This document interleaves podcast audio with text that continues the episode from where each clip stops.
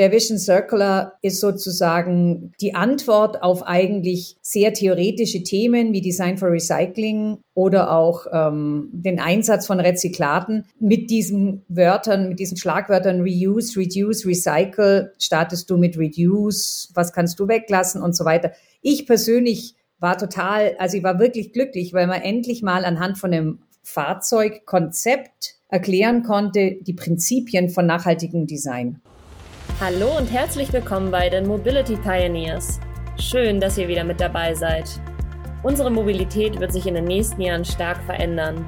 Doch was bedeutet das eigentlich für unsere Gesellschaft, Unternehmen und Umwelt?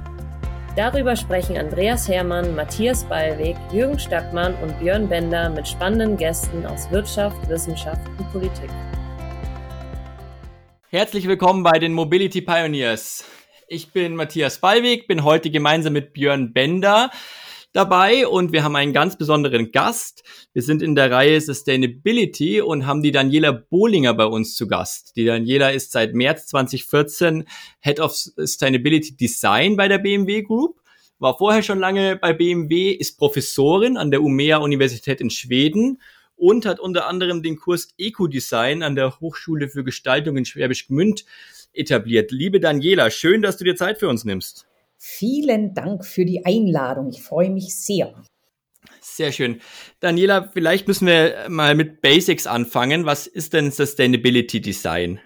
Sustainability im Design würde ich das jetzt mal umschreiben. Das heißt, äh, was kann ein Designer, was muss ein Designer tun, um das Thema holistische Nachhaltigkeit von vornherein mitzudenken, wenn er den ersten Strich aufs Papier macht. So würde ich das vielleicht mal umschreiben. Jetzt würden ja viele sagen, Moment mal, ist Design, ist doch, kommt doch eher aus dem Engineering, vielleicht noch, oder Sustainability kommt doch eher aus dem Engineering, vielleicht noch aus dem, aus dem Geschäftsmodell. Äh, Gerade bei, bei Fahrzeugen, Design ist doch äh, die Farbe vom Auto und wie die äh, Fugen äh, verlaufen. Was hältst du dem entgegen?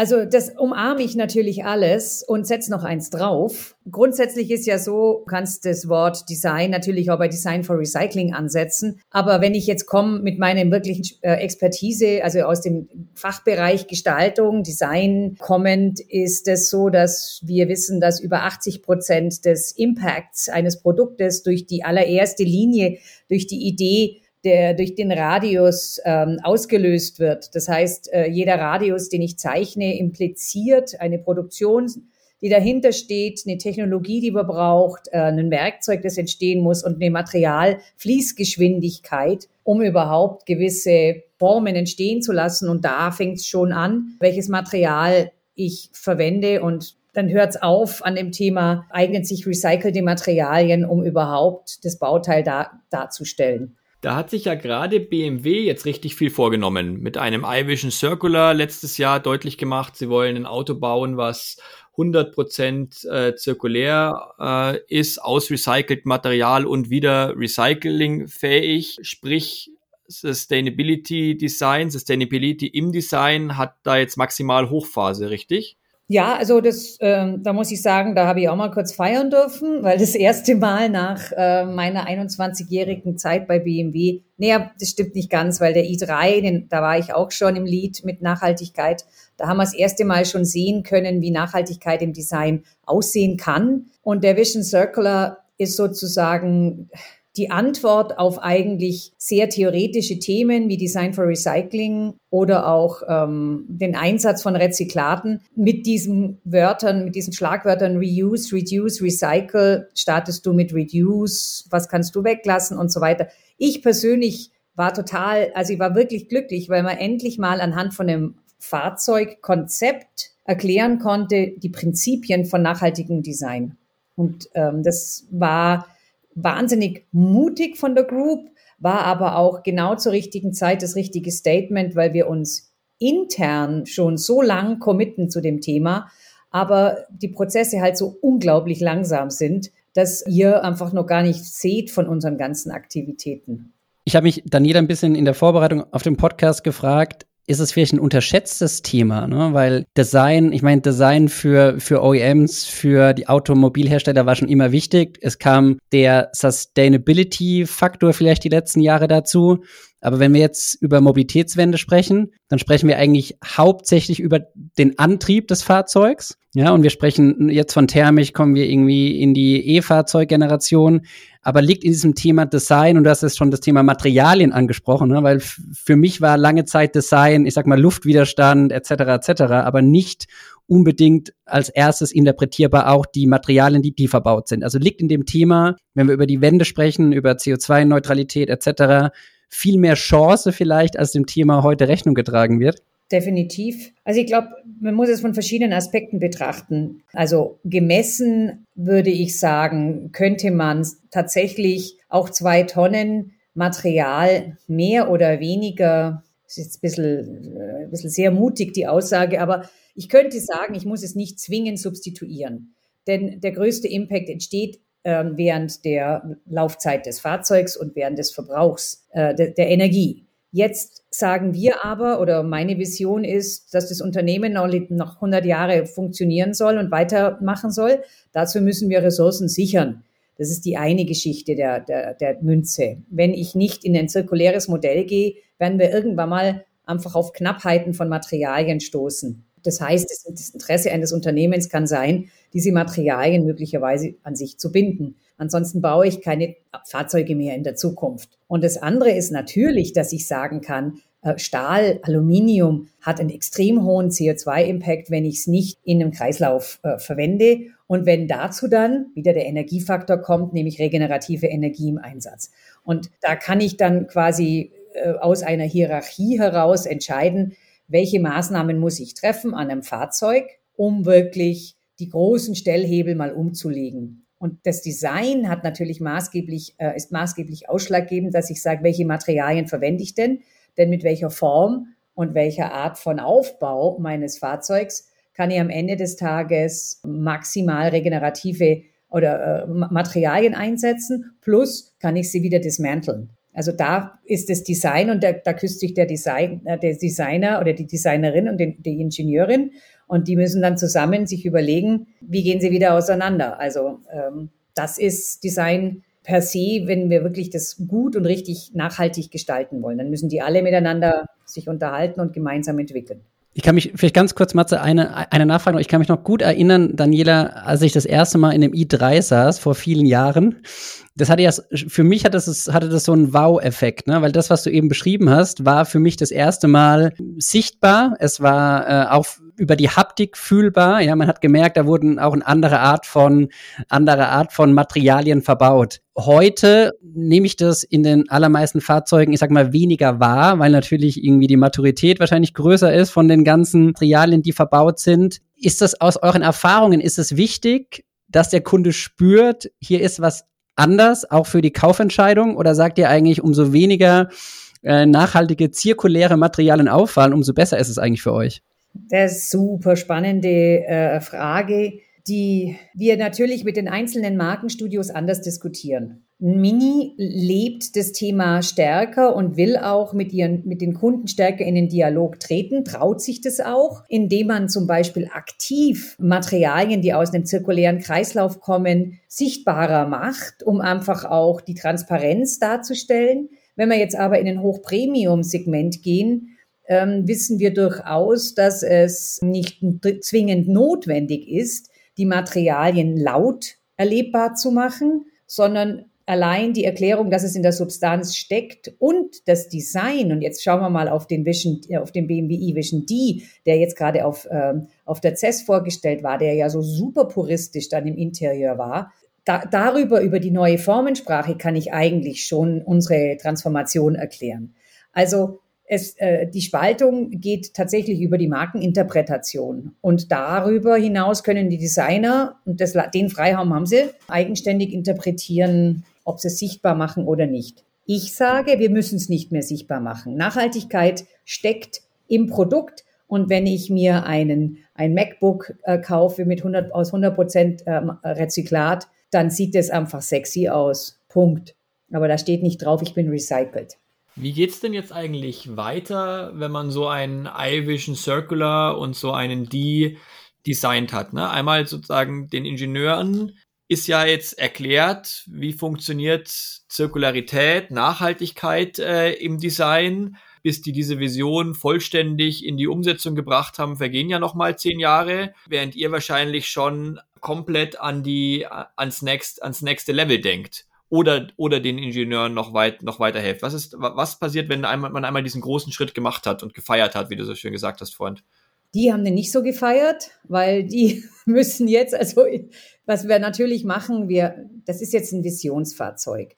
Und ein Visionsfahrzeug bedeutet nicht, dass es umsetzungsfähig ist, sondern dass es natürlich eine Vision transportiert. Unser Auftrag ist, dass wir jetzt den Abgleich fahren mit den Ingenieuren, welche der Themen lässt sich denn serientauglich umsetzen? Ne? So One of a Kind geht ja immer ganz gut. Aber was sind die, was sind jetzt die Kernthemen, die uns in der Nachhaltigkeit, jetzt gerade in der neuen Klasse zum Beispiel weiterbringen?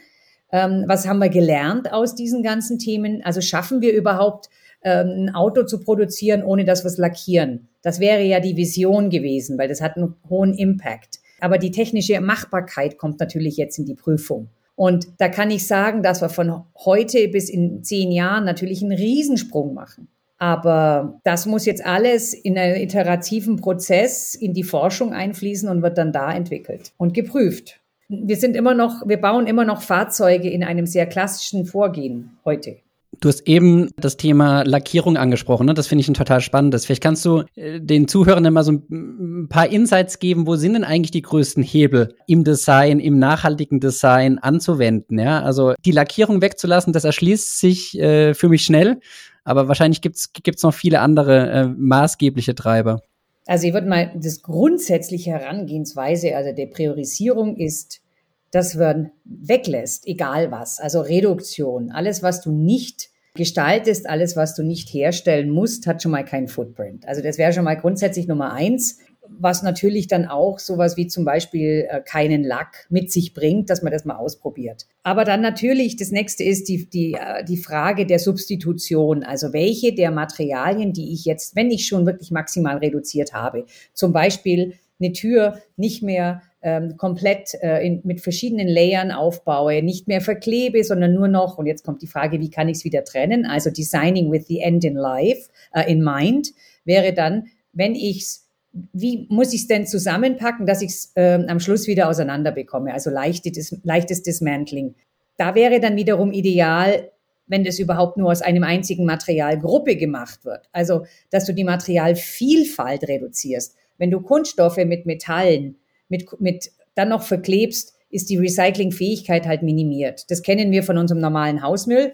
Da werden wir auch mal schön aufgefordert äh, zu separieren, damit jeder versteht, aha, hier ist dieses Plastik, aha, das ist das Glas, aber diese Art von Glas darf nicht in den Glascontainer. Warum nicht? Weil er einfach den Recyclingprozess ähm, unterbricht. Also wir entwickeln bei uns im Design diese Prämissen, was soll nacheinander gedacht werden und immer dann zu verstehen, ach, das kann ich hier machen, das kann ich hier machen, den, den Stellheben kann ich hier umlegen. Aber alles, was man äh, reduziert, wie gesagt, das ist schon mal Prämisse Nummer eins, muss man nicht herstellen. Und dann kommt die, die spannende Herausforderung, wie schaffe ich einen, ein, ein luxuriöses Fahrzeug, wie jetzt ein BMW, wenn ich aber versuche, maximal zu reduzieren, ohne dass es nach Verzicht ausschaut. Und dann sieht man, was gutes Design ist. Denn wenn ich jetzt zurückblicke in die Design History, äh, das Bauhaus hat mit minimalsten Materialien, mit einem hervorragenden Design, teilweise nur mit äh, Stahl und Holz Möbel entwickelt, die heute noch komplett state of the art sind. Die kann man demontieren, die sind maximal zirkulär. Also perfektes Design mit einem sehr intelligenten Ansatz, mit Material-Driven Design zu arbeiten. Ich würde gerne noch mal ein äh, Level weitergehen. Inwieweit schaut ihr eigentlich auch über, über das Auto hinaus? Schaut ihr euch Trends an, wie innerhalb von Städten äh, weniger privater Autobesitz? Schaut ihr euch andere Verkehrsträger, vielleicht multimodale Verbindung von, von Verkehrsträgern an? Hat das, hat das eine Bedeutung auch fürs Design? Ich sage mal ja. Das hat insofern eine Bedeutung fürs Design, denn Also ich würde mal sagen, grundsätzlich würden wir erstmal um das, um den Individualverkehr uns selbst, äh, also wir beschäftigen uns erstmal mit dem Individualverkehr. Bedeutet, was macht die, was macht der Kunde in seinem Fahrzeug? Wenn wir sagen, äh, wir wollen neue Modelle entwickeln, bedeutet Sharing zum Beispiel, ja, dann ist die Frage, wie muss sich denn ein Interieur äh, verändern, dass es sich eignet, um von sehr vielen Menschen in einer kurzen Sequenz benutzt zu werden. Weil wenn wir jetzt überlegen, dass ein Fahrzeug, und das ist die größte Hemmschwelle der meisten Personen, dass sie sagen, wir sind die, ich mag nicht in ein ein benutztes Fahrzeug steigen, das ist schmutzig etc. Da kommen wir schon mal an die ersten Probleme, warum die Kunden diese ganzen, ähm, warum wir mit den Kunden hier in den Dialog treten und versuchen herauszufinden, wie können wir unser Interieur neu gestalten oder anders gestalten. Und das Zweite ist natürlich auch zu sagen, wie, wie bekomme ich das denn hin, dass es attraktiv ist für den Kunden, das Fahrzeug außerhalb der Stadt abzustellen um dann in eine Art Seamless Connectivity zu gehen. Hat er sein Fahrrad dabei oder steigt er dann in öffentliche Verkehrsmittel um? Da ist aber dann, vielleicht ist das Fahrzeug zu bequem, als dass es gar nicht, dass er gar nicht aussteigen will. Aber das hat dann für uns weniger was mit dem Design des Fahrzeugs zu tun, als dass wir sagen müssen, wie sind denn die Schnittstellen? Sind die genauso attraktiv wie, wie diese Individualmobilität und den Komfort, die es halt dann mit sich bringt? Und das sind die Gespräche, die wir natürlich mit den Städten und Gemeinden führen. Dass wir versuchen, hier bessere Schnittstellen hinzukriegen und auch ein attraktiveres Angebot. Weil es ist durchaus in unserem Interesse, dass die nicht mit ihrem Privatauto in die Stadt fahren. Genau, ne, und, und ich glaube, gerade bei diesem ganzen Thema der New Mobility oder Case, ne, Connected, Autonomous, Shared, Electric, geht es ja sehr viel darum, so wie du es eben beschrieben hast, erstmal Hürden zu senken für den Einstieg und, und für die für die Erstnutzer. Und es geht natürlich, und das wurde natürlich viel diskutiert in den letzten Jahren, um Robustheit. Ne? Gerade wenn wir auch ein bisschen weg vom Auto schauen, Micromobility, müssen das natürlich Materialien sein, die, die relativ viel aushalten. Jetzt ist es beim Auto ein bisschen was anderes, ja, weil da geht es wahrscheinlich eher um, um Einfachheit auch in der Bedienung. Wie nehmt ihr das wahr, wenn ihr jetzt über, ich sag mal, wirklich Mobilitätswende oder auch neue Zielgruppen sprecht und diskutiert? Ist der Haupt- oder ist das Hauptaugenmerk eurerseits auf dem Exterieur? Also wirklich, sagen wir, auf dem Design, was für jeden von außen erkennbar ist? Oder geht es am Ende um Einfachheit im Interieur und wir haben äh, einen leicht bedienbaren Screen? der bestenfalls noch aus nachhaltigen Materialien besteht und, und, und der zieht eigentlich am meisten die, die Kunden an und respektive auch vor allem die Neukunden an. Also der, unsere Kunden sind natürlich, äh, also BMW steht einfach mal für eine sehr luxuriöse Fahrzeuge. Das ist halt so. Der Hauptmarkt äh, geht natürlich in sehr, gro in sehr urbane Gegenden. Wir sind viel im, wir sind in China, wir sind in den USA stark vertreten in den Großstädten. Und unsere Kunden sind natürlich stark exterioraffin. Also meinen Autos werden, glaube ich, immer erstmal übers Exterieur geliebt. Interessant ist aber, dass wir quasi das umgedreht haben und wir die Fahrzeuge eigentlich inzwischen von innen nach außen designen. Das heißt Maximum äh, Space, ähm, maximaler Komfort im Interieur und eben du versuchst ja äh, immer näher ranzukommen eigentlich an diesen super Private Space, das was du quasi daheim erlebst, dass du das mitnehmen kannst seamless in dein Auto. Das sind diese Schnittstellen, die nicht mehr da sein sollen, also gar nicht mehr als Schnittstelle, sondern dass es dass du dein Auto mit deinem, mit deinem Phone von daheim aus so weit kontrollierst und auch über, übernimmst, dass du eigentlich gar nicht mehr spürst, dass du in einem Fahrzeug sitzt, das jetzt dann irgendwann dich, mit dem du von A nach B fährst. Also ich glaube, das ist gerade so eine Entwicklung. Das werden wir nur sehen, wie das funktioniert. Da bin ich noch nicht ganz, ähm, ganz überzeugt, ob das wirklich zielführend ist neue Innenräume. Wir machen auch größere Innenräume. Du sitzt anders, du liegst teilweise ja auch schon in den Fahrzeugen. Also nimmer diese klassische äh, Situation, dass du so einen Fünfsitzer gestaltest. Wobei wir auch, wir, natürlich haben wir ein großes Portfolio. Also wenn du zu, auf einem, einem Siebener guckst, hat das einen ganz anderen Kunden, als wenn wir jetzt einen Einser anschauen oder unsere äh, Mini E. Deswegen ist das Portfolio natürlich auch ausschlaggebend. Und jede Marke hat ihre unterschiedlichen Interpretationen da, muss ich jetzt natürlich auch sagen. Wie denkt man als Designer über so eine Luxusstrategie nach? Ne, Gerade so einen, äh, so einen Siebener, das ist natürlich ein Segment, da kann es einem aus Nachhaltigkeitsperspektive ja schon mal auch kalt den Rücken runterlaufen, wenn man da drauf schaut, sagt, uh, was ist da an Material verbaut ist, was, was das an Platz braucht, etc. Gleichzeitig ist es natürlich auch eine margenträchtige Maschine, um im Zweifel auch einen, einen Nachhaltigkeitsumbau äh, zu finanzieren, etc. Was macht es mit einem Designerherzen, wenn man Nachhaltigkeitsdesignerin ist und auf so diese Luxusautos schaut? Ja gut, also dass unsere Fahrzeuge immer größer werden, ähm, das ist so. Und ähm, da ist jetzt ein Siebener noch gar nicht mal der größte. Also da kommen ja dann, ich habe ja Rolls-Royce auch noch unter mir. Aber da ist die Nachhaltigkeit ganz woanders angesetzt, weil das einfach ein Auto ist, das für die Ewigkeit äh, fährt. Also das ist unglaublich. Und jetzt nur auf E, dann ist es eh, äh, also da sind die Dimensionen ganz anders. Der Siebener, da sage ich für mich schon, ist es revolutionär, dass wir im Siebener jetzt Textil anbieten und keine Led also du kannst eine Textilausstattung wählen als Kunde. Das gab es noch nie. Also bis jetzt waren immer nur Lederausstattungen im Angebot und der Leder ist auch was, wo wir sagen, wir wollen, wir wollen langfristig weg von diesen ganzen Lederausstattungen kommen und hochwertige Textilausstattungen anbieten, die äh, den gleichen Premium-Anspruch bedienen. Du kannst den Siebener genauso wie einen, einen Einser natürlich auch komplett aus Rezyklaten substituieren. Wir haben das Ziel von 40 Prozent Rezyklaten in den Fahrzeugen und das kannst du natürlich gerade mit großen Stahlteilen hervorragend machen, beziehungsweise großen Aluminiumteilen. Also da kannst du den Impact grundsätzlich senken.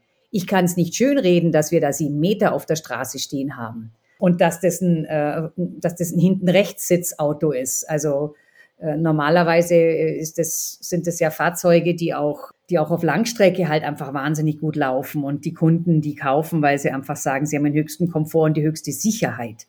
Das ist eigentlich auch das Spannende. Die Fahrzeuge werden halt auch immer größer, weil die Sicherheitsanforderungen, die da drin stecken, so extrem sind. Wir experimentieren gerade auch, wie klein kann ein Fahrzeug denn wieder werden? Und aber alles das, was im Augenblick in diese Fahrzeuge muss, macht das Auto schon unglaublich groß und unglaublich. Und auch die Höhe zum Beispiel mit einem, mit einem ähm, Kopfaufprallschutz ähm, und so weiter merke ich, und das lerne ich jeden Tag wieder, ähm, wo da die ganzen Reglementierungen sind, denen wir da untergeordnet sind. Aber ja, sage ich mal so, den Siebener brauchen wir im Portfolio. Er ist ein wunderschönes Auto. Aber ich glaube, wir müssen oder wir sollten uns halt auch dahin bewegen, dass wir kleinere Fahrzeuge rentabel bauen können, die ähm, aus einem holistischen, nachhaltigen Ansatz kommen. Also sowas wie, wie den ähm, iVision Circular, äh, mit dem, dass wir versuchen, solche Fahrzeuge auch äh, stärker zu pushen. Wir wissen nicht, ob die akzeptiert sind vom Kunden, wenn die von uns kommen, weil das ist nicht unser Segment.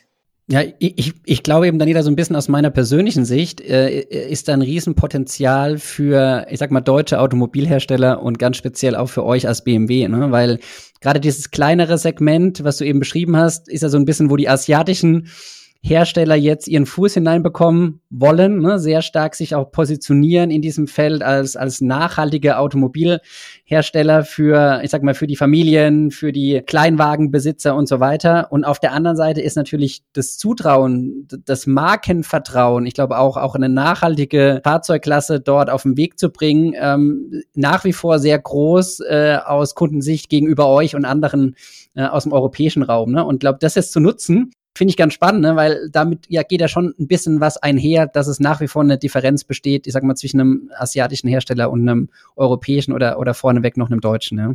Absolut, absolut. Also da, da bin ich komplett bei dir und wir prüfen das. Aber wir müssen da unglaublich viel intern umstellen, dass wir auf solche Plattformen gehen können. Aber das weiß man, wenn man sich mit anderen Mobilitätsangeboten beschäftigt hat, wie schwer das sein kann, sowas dann rentabel auch zu bauen, weil wir haben ja auch einen, einen gewissen Anspruch. Daniela, du schaust dich an mehreren Universitäten um als Professorin, hast sogar irgendwie eigene Kurse entworfen. Was, was treibt dich? Was, was treibt die jungen Designer?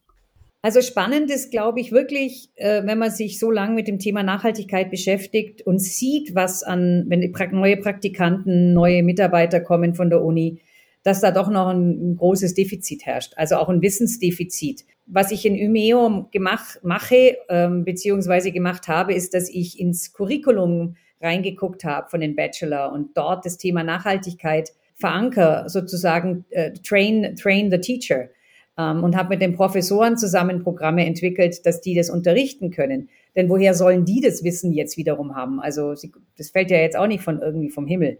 Und da, da merke ich, dass es innerhalb der ganzen Hochschulen noch ein unglaubliches Defizit gibt, den jungen Leuten tatsächlich ein, ein, adäquates Programm vorzustellen. Und es gibt Initiativen im Rat für Formgebung, ähm, wo wir jetzt gerade schon dran sind und überlegen, wie wir da mehr Inspiration in das ganze Thema auch bringen, dass die Studenten einfach von sich aus da schon mal mehr reingehen. Aber ich glaube, das sind unsere zukünftigen Mitarbeiter, unsere jungen nachkommenden Ingenieure, Designer, die tatsächlich dieses Wissen brauchen. Und deswegen würde ich auch gerne jeden der sich mit dem Thema beschäftigt, bitten, dass er sich mehr an die Hochschulen wendet und als ähm, und wenn es nur eine Gast, ein Vortrag ist oder ein Workshop mal gibt, aber dass wir sind diejenigen, die die Jungen und auch jetzt, ich sage auch Academia, mitziehen sollten in diese Richtung. Das ist mir wichtig und deswegen mache ich das auch ähm, mit Leidenschaft, dass ich den jungen äh, Studenten hier äh, helfe. Ich kann mir vorstellen, dass du damit mega gut ankommst, weil also vielleicht fehlt's an Ausbildung, aber gleichzeitig ist es ja gerade für die Menschen, die jetzt in den Unis sind und rausfallen, ja nochmal auch sichtbar eine Herzensangelegenheit, genau diese Themen in ihrer Tätigkeit mit aufzugreifen. Also das Witzige war, dass eigentlich eine ganz kleine Riot Group in Umeå, die Climate Group, hat eigentlich Druck ausgeübt nochmal auf die Hochschule, dass die mich holen, weil die gesagt haben, wir, wir wollen jetzt endlich Nachhaltigkeit hier im, im, im Curriculum haben, weil wir müssen es lernen. Ich will mich später bewerben können bei den Firmen und will auch zeigen, dass ich das drauf habe. Weil das wissen wir heute schon, diese Veränderung wird an allen Unternehmen stattfinden dass das Thema Nachhaltigkeit ist verankert. Ja, Digitalisierung, Elektrifizierung, Nachhaltigkeit. Das sind die drei Top-Themen, die uns beschäftigen werden in der nächsten Zukunft. Und da schaue ich auch bei den jungen, äh, bei den Studenten, die sich bei mir bewerben, drauf, wie die, äh, welche Haltung diese jungen Menschen haben. Welche haben die, haben die da irgendwelche ethischen, moralischen äh, Vorstellungen von der Welt, die sie gestalten wollen in der Zukunft und die Verantwortung, die sie dann eigentlich übernehmen da finde ich das äh, gerade richtig, dass man denen auch das Handwerkszeug mitgibt. Bevor wir ganz abschließen, was wir immer noch machen, ist drei Fragen stellen, die du, wo ich den ersten Halbsatz sagen würde und du idealerweise mit einem weiteren Halbsatz äh, oder maximal einem Satz knackig vervollständigst. Ich lege direkt mit dem ersten los. Wenn du die größte Veränderung im Design der Mobilität der Zukunft vorhersagst, dann haben wir keine Autos mehr in den Städten, wenn du den wirksamsten Hebel für Nachhaltigkeit in der Mobilität benennst? Wir gehen weg von der Individualmobilität und gehen in öffentlich vernetzte Mobilitätsangebote. Und die einzige politische Frage heute, wenn du ein Gesetz im Bereich der Mobilität verabschieden könntest, was wäre das? Ganz klare CO2-Ziele, runtergebrochen auf Maßnahmen für alle Unternehmen mit Penalties versehen, wenn sie nicht eingehalten werden. Der Ausflug ins Design hat mir großen Spaß gemacht. Ich freue mich äh, auf alles, was noch kommt. Herzlichen Dank euch. Es auch mir hat sehr viel Spaß gemacht. Vielen Dank. Vielen Dank, Daniela. Ciao, ciao.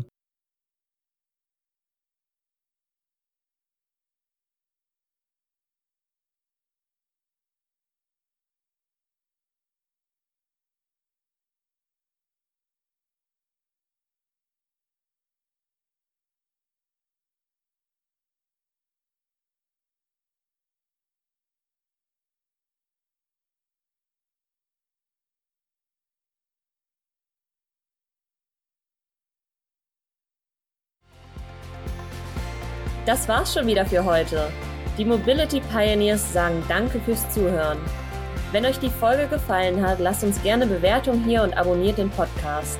Wir freuen uns auf jederzeit über Feedback und Anregungen. Ciao und bis dann!